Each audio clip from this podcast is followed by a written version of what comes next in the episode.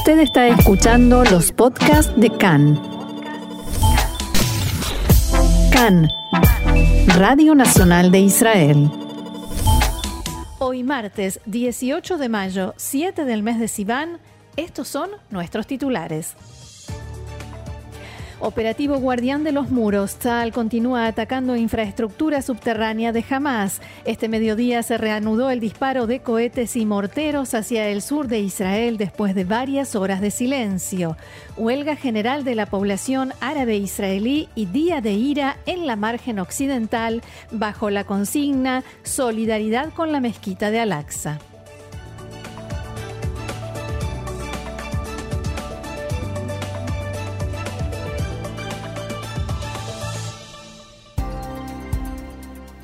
Bien, y antes de entrar de lleno en el desarrollo de la información, les recordamos que, ojalá no, pero si hay, si se produce alguna alerta durante el programa, nosotros escuchamos el aviso de Picud Aoref de Defensa Civil con una breve sirena y tenemos que guardar silencio mientras tanto para que los habitantes de esas zonas sepan que deben entrar a los refugios o espacios protegidos.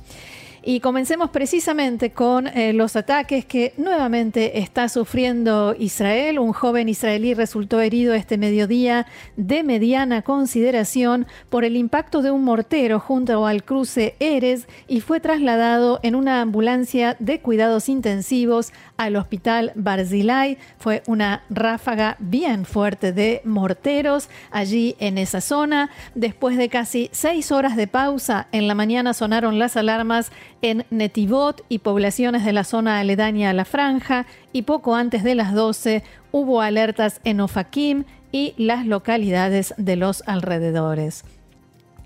El portavoz de Tzal informó que fueron detectados 90 lanzamientos hacia Israel desde la franja de Gaza entre las 7 de la tarde de ayer y hasta la mañana de hoy. La mayoría de los cohetes y morteros fueron disparados durante la noche. De los 90, 20 cayeron dentro de la franja de Gaza y el sistema de defensa cúpula de hierro neutralizó decenas de cohetes.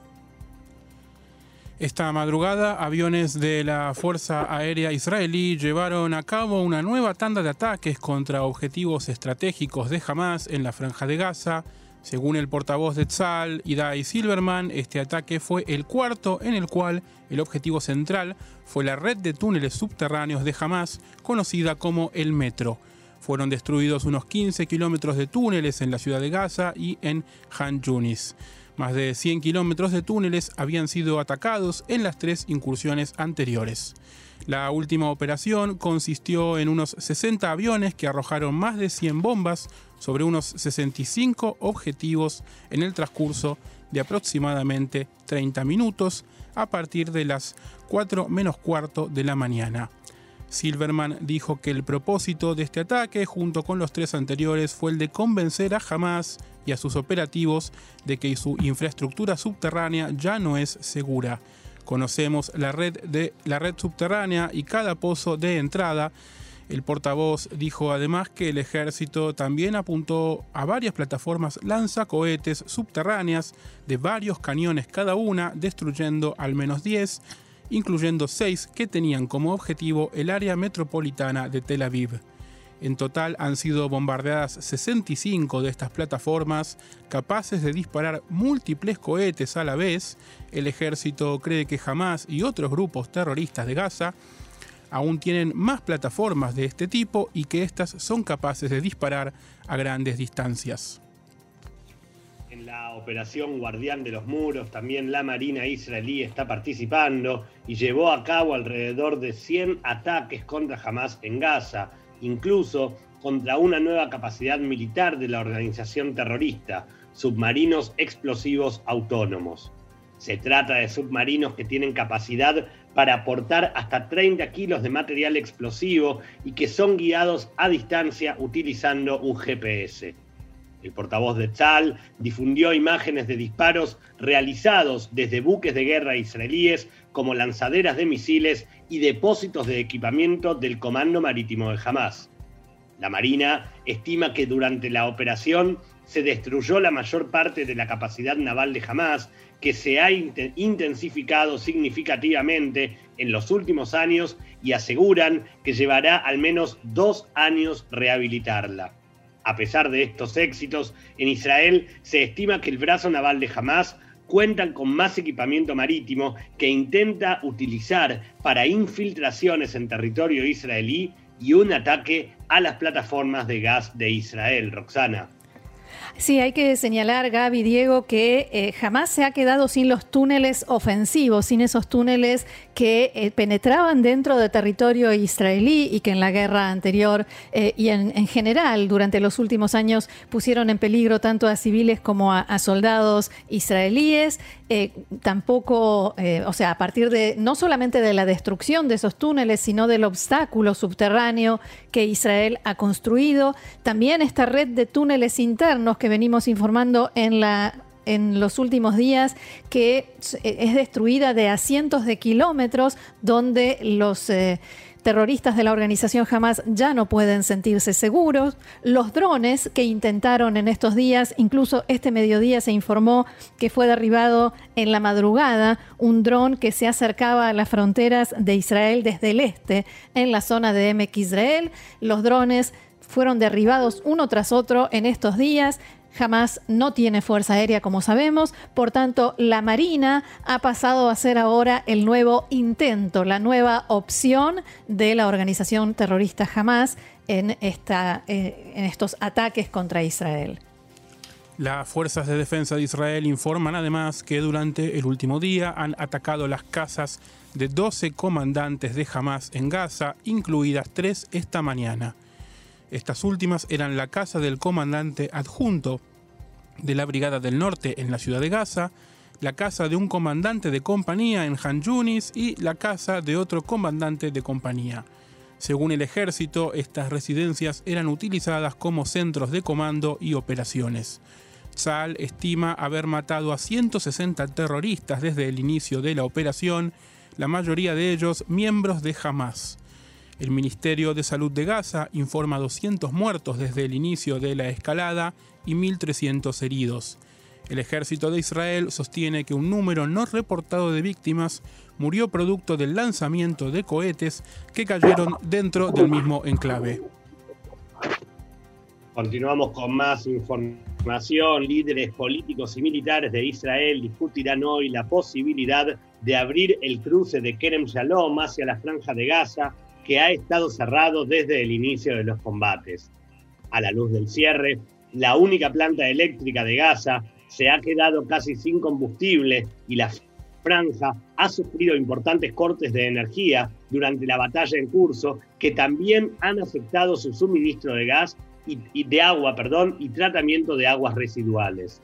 Anoche, funcionarios palestinos dijeron que habían recibido la noticia de que Israel reabriría el cruce como un gesto humanitario.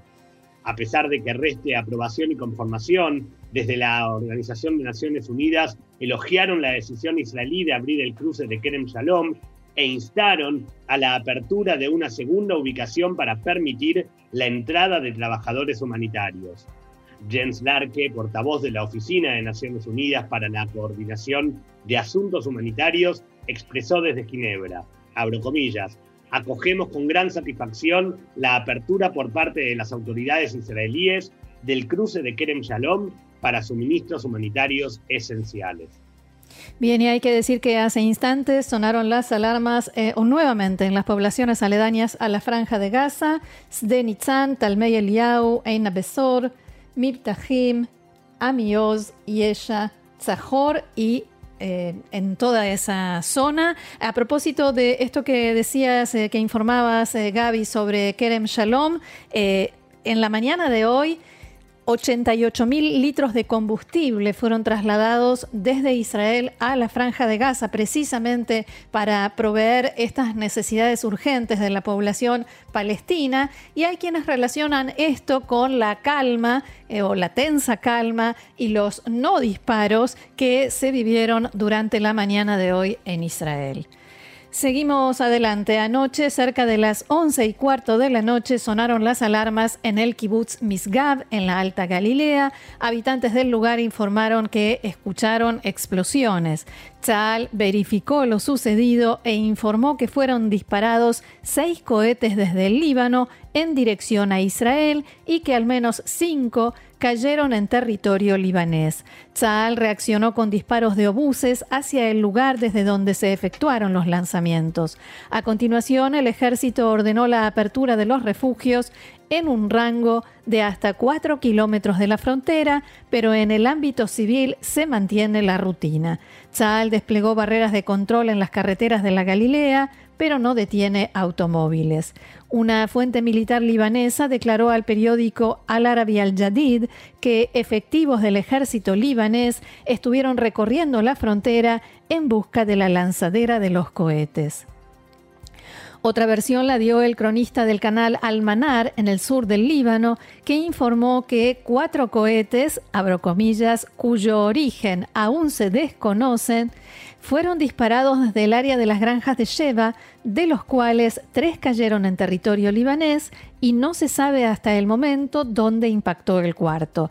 El reportero dijo que en respuesta a los cohetes, el ejército israelí disparó 15 obuses de artillería, dos obuses más desde un tanque y bengalas. Esta es la tercera vez que se producen disparos hacia el norte del país desde el comienzo de la operación Guardianes de los Muros. En la mañana de hoy, un terrorista intentó apuñalar a un grupo de soldados en Hebrón y fue abatido. La investigación preliminar indica que se acercó a un grupo de efectivos en la unidad Givati que se encontraba en el lugar portando un cuchillo, un rifle tipo Gustav Carlo y explosivos. También se pudo saber que los explosivos que intentó arrojar contra los soldados israelíes estallaron antes de que lograra acercarse a ellos. Los soldados le dispararon y lo mataron, no hubo heridos entre los efectivos.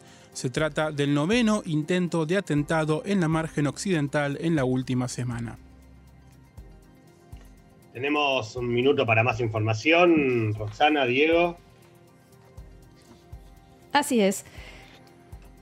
La población árabe israelí Sí, la población árabe israelí lleva a cabo hoy una huelga general de solidaridad con la mezquita de Al-Aqsa y los habitantes de Sheikh Jarrah y contra la violencia de los colonos en las ciudades mixtas. La huelga fue convocada por la Comisión de Seguimiento de la Población Árabe Israelí que preside el ex miembro de la ah, Knesset, Muhammad Barake.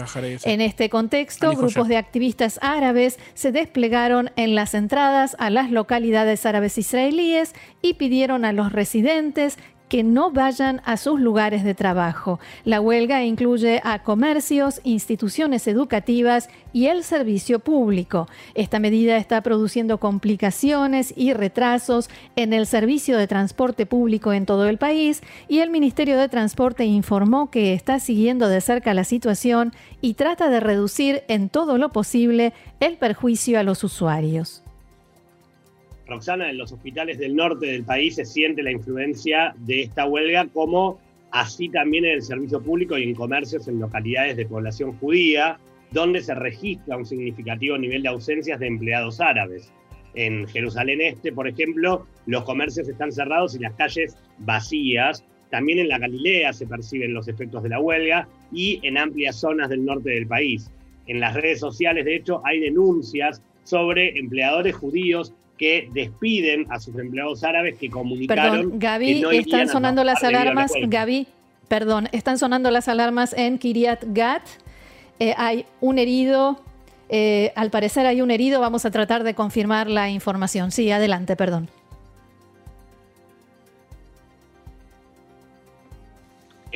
Decíamos esto, Roxana, acerca de eh, que en las redes sociales empezó a circular información acerca de que eh, algunos empleadores judíos habrían amenazado o habrían despedido ya a empleados árabes que habían comunicado que no concurrirían a trabajar debido a la huelga. También en la margen occidental se lleva a cabo hoy un día de ira y huelga general. El partido Fatah llamó a la población de la margen occidental a salir a enfrentar a las fuerzas de seguridad israelíes. Recordemos, el partido Fatah es quien gobierna la autoridad palestina. En este contexto, anoche se llevó a cabo una marcha de hombres armados por las calles de Ramallah. En Israel continuaron los disturbios en las conocidas como ciudades mixtas y en las localidades árabes. En Umm decenas de personas con el rostro cubierto encendieron neumáticos y protestaron muy cerca de la comisaría local. En el barrio Abutor, en Jerusalén Este, fue arrojada una bomba casera contra el balcón de una casa. No hubo heridos. Expertos en explosivos de la policía acudieron al lugar. En el Negev, la policía arrestó a un joven de 22 años, identificado como Eben Bari, por publicar en TikTok mensajes antisemitas y amenazas de asesinato a judíos. Su abogado dijo que no tenía intención de cumplir la amenaza. El juzgado de paz de Beersheba extendió la prisión preventiva del hombre por tres días. En la margen occidental, palestinos dispararon desde un automóvil en movimiento contra efectivos de Tzal en la aldea Yaljul, cerca de Kiryat Arba. No hubo heridos y los soldados israelíes dispararon hacia el, el vehículo. Dije. En la tarde de ayer, en el hospital. Azafa Rofé comunicaron. Perdón, Diego, Diego, acaban de comunicar la muerte de dos de los heridos por eh, el impacto de proyectiles de mortero en una fábrica, al parecer. Vamos a recabar más información y enseguida actualizamos. En la tarde de ayer, en el hospital Azafa Rofé comunicaron la muerte de Igali Yoshua, de 56 años, que había resultado herido de gravedad al ser apedreado y golpeado la semana pasada en la ciudad de Lod. El ataque a Yeshua se produjo en el contexto de los desmanes e incidentes violentos que se vivieron la semana pasada en Lod, entre otras localidades en Israel, y el incidente es investigado por una unidad de élite de la policía y el Servicio General de Seguridad. Igal Yeshua, que vivía en el barrio Ganei Aviv en Lod, regresaba a su casa de un encuentro familiar y fue apedreado y golpeado por un grupo de jóvenes árabes. Sufrió heridas de extrema gravedad por una losa que impactó en su cabeza. Esta madrugada se pudo saber que la policía y el servicio de seguridad investigan este incidente como un linchamiento que ya tienen los nombres de 10 habitantes de la ciudad involucrados en el ataque y pronto ubicarán a todos. Los ministros de Defensa Benny Gantz y de Seguridad Interior Amir Ohana acordaron en las últimas horas extender el estado de emergencia decretado en esa ciudad y es posible que por una semana más. El tema será tratado esta noche en reunión de gabinete y sometido a votación para su aprobación. Anoche el ministro Hanna visitó la ciudad de Lod y, entre otros lugares, estuvo en una de las sinagogas que fueron incendiadas. Allí Ohana comentó que esta semana se llevaron a cabo más de mil arrestos, entre ellos de factores de instigación como el jefe de la facción norte del movimiento islámico, jefe Jeque Kamel Yatib, en Kfarkana, pero no solo allí. Bien, y vuelvo a actualizar información. Eh, 10 personas, entre ellos trabajadores extranjeros eh, oriundos de Tailandia, resultaron heridos en una fábrica por el impacto de un proyectil de mortero en el Consejo Regional Escol. Dos de estas personas habían resultado heridas y estaban en estado crítico y se acaba de comunicar su fallecimiento. Hay otros dos heridos en estado grave. Eh, Mada, Maguen David Adom los evacuó del lugar y algunos de los heridos son trasladados en helicóptero al Hospital Soroka en la ciudad de Beersheba. Y continuamos ahora sí con eh, la información. Eh, la información que no es de urgencia, por supuesto, en el juzgado de paz de Tel Aviv se presentó hoy una demanda contra Yosef Pérez y contra Yosef Maatuf, acusados de haber atacado a personal del servicio de noticias de Cannes, el cronista Yoav Zeavi y el camarógrafo Rolly Knovitsky la semana pasada. La fiscalía solicitó la extensión de la prisión preventiva hasta el final del proceso. Por lo pronto, el presidente de Estados Unidos, Joe Biden, habló ayer con el primer ministro Benjamin Netanyahu sobre el derramamiento de sangre en Israel y Gaza y expresó su apoyo a un alto el fuego. Fue la tercera llamada que los dos líderes han tenido desde que estalló la violencia en Gaza y se produjo horas después de que Netanyahu dijera que había ordenado al ejército que continuaran atacando objetivos terroristas en Gaza. Según un comunicado de la Casa Blanca, Biden reiteró su firme apoyo al derecho de Israel a defenderse contra ataques indiscriminados con cohetes y que ambos discutieron el progreso de las operaciones militares de Israel contra Hamas y otros grupos terroristas de la franja. Biden también pidió a Netanyahu que haga todo lo posible para garantizar la protección de inocentes civiles. El presidente actualizó a Netanyahu sobre el compromiso de los Estados Unidos con Egipto y otros socios para negociar un alto el fuego. Según comunicó la Casa Blanca, Biden también recibió con satisfacción los esfuerzos del gobierno israelí para abordar la violencia entre comunidades y traer la calma a Jerusalén.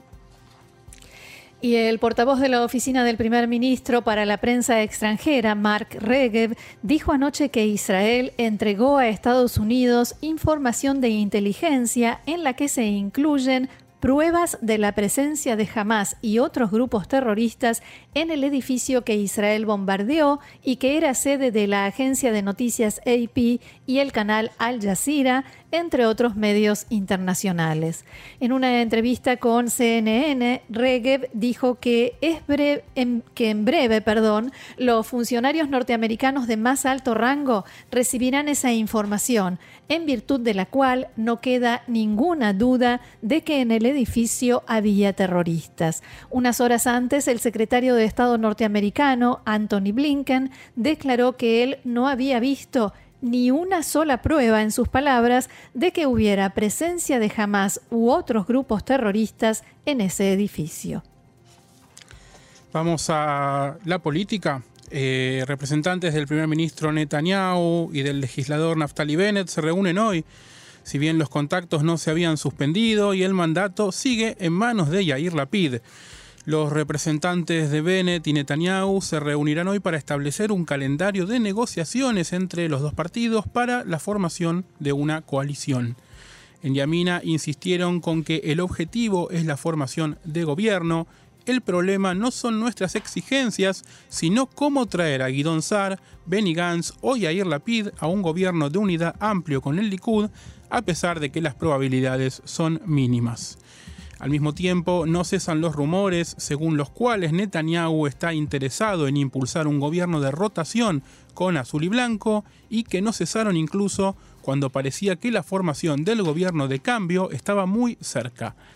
En el Likud confirmaron que le hicieron llegar esa propuesta a Benny Gantz a través de intermediarios y que consiste en un gobierno de rotación en el que Gantz sea primero y ocupe el cargo de primer ministro, de primer ministro entre, una, entre un año a un año y medio, según fuentes del Likud, la propuesta sigue en pie.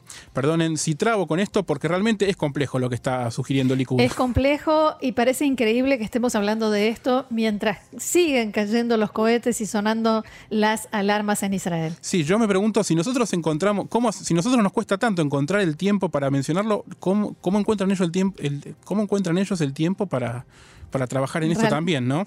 Sí, señor. Continúa la información. En el partido de Netanyahu dijeron que hasta el momento Gantz no parece convencido política ni mentalmente como para impulsar esta idea.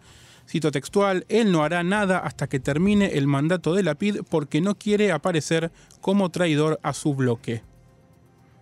Allegados a Gantz desmintieron que hubiera contactos para impulsar esta idea y el hecho mismo de que hayan recibido esa propuesta. Desde Azul y Blanco reaccionaron a estas informaciones diciendo tampoco las mentiras y manipulaciones obsesivas repetidas mil veces no se convierten en verdades.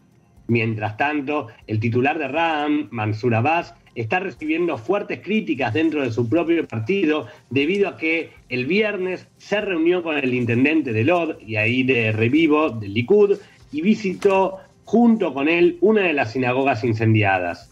También visitó la mezquita principal acompañado por integrantes de la Comisión de Seguimiento de la Población Árabe Israelí.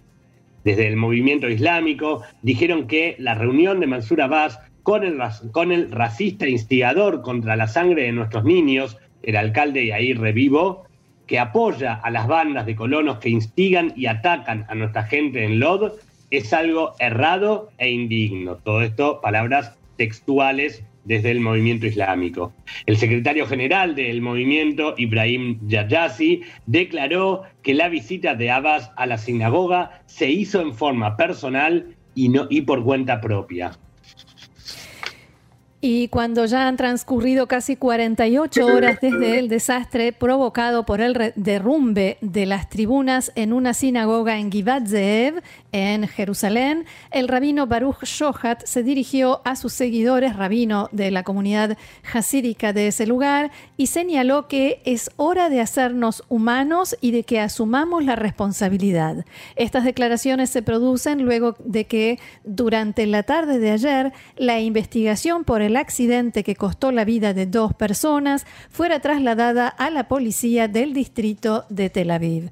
Además, se ha tomado la decisión de realizar una auditoría interna que incluye un llamado a rendir cuentas por parte de la sociedad ultraortodoxa. Respecto a esto, Shohat instó a sus feligreses a que cada uno debe examinarse, autoexaminarse y sobre todo en estas situaciones ser verdaderos judíos, temerosos de la palabra de Dios. Recordemos que el desastre en Givat Zeev tuvo lugar el domingo por la noche en el inicio de la festividad de Shavuot y costó la vida a Meir Gleiberman de 13 años y al rabino Mordejai Binyamin Rubinstein de 23 que fueron sepultados en la noche de ayer. Además, 220 personas resultaron heridas.